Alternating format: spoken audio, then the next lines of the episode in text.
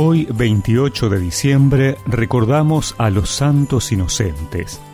Por eso escuchamos en el Evangelio que después de la partida de los magos, el ángel del Señor se apareció en sueños a José y le dijo, Levántate, toma al niño y a su madre, huye a Egipto y permanece allí hasta que yo te avise, porque Herodes va a buscar al niño para matarlo. José se levantó, tomó de noche al niño y a su madre y se fue a Egipto. Allí permaneció hasta la muerte de Herodes, para que se cumpliera lo que el Señor había anunciado por medio del profeta, desde Egipto llamé a mi hijo. Al verse engañado por los magos, Herodes se enfureció y mandó matar en Belén y sus alrededores a todos los niños menores de dos años, de acuerdo con la fecha que los magos le habían indicado. Así se cumplió lo que había sido anunciado por el profeta Jeremías. En Ramá se oyó una voz, hubo lágrimas y gemidos.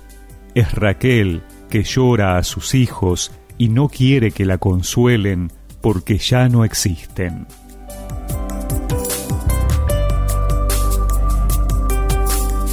Para entender la vivencia humana de Jesús a través del relato bíblico, es muy necesario conocer la clave de lectura del texto que se mueve en dos niveles, el de la historia y el de la fe.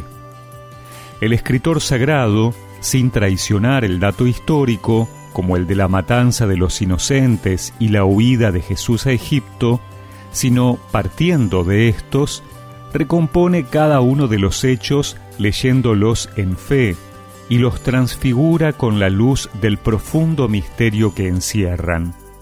Esto es que el niño Jesús, que se pone en manos de los hombres, no es el que huye del enemigo por miedo, es el verdadero vencedor, porque es en su libre obediencia donde nos revela el rostro del Padre y el amor gratuito con el que se nos ha entregado.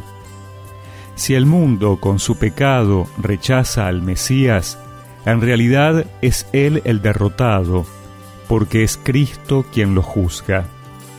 Si el rechazo y la marginación son el momento de la humillación y de la debilidad de Cristo, en realidad es aquí donde comienza su triunfo con la glorificación que le devolverá el Padre. También el cristiano puede rechazar a Cristo y ser culpable de pecado, renegando del amor de Dios, pero cree, a pesar de todo, que sus pecados no son obstáculo permanente a la comunión con Dios.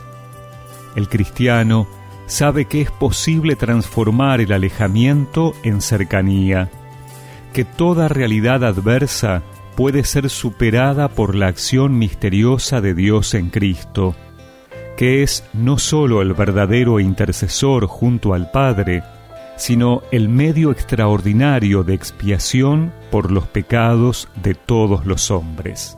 Raquel está llorando, está llorando a sus hijos, no quiere que la consuelen, pues ya no están consigo.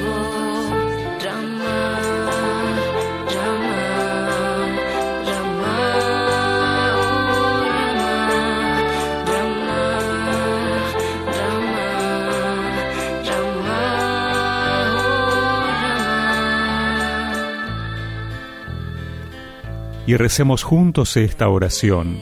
Señor, tú que has sufrido la marginación, el rechazo y la incomodidad de la falta de un domicilio, haz que todos estos males no se repitan más entre nosotros. Amén. Y que la bendición de Dios Todopoderoso, del Padre, del Hijo y del Espíritu Santo los acompañe siempre.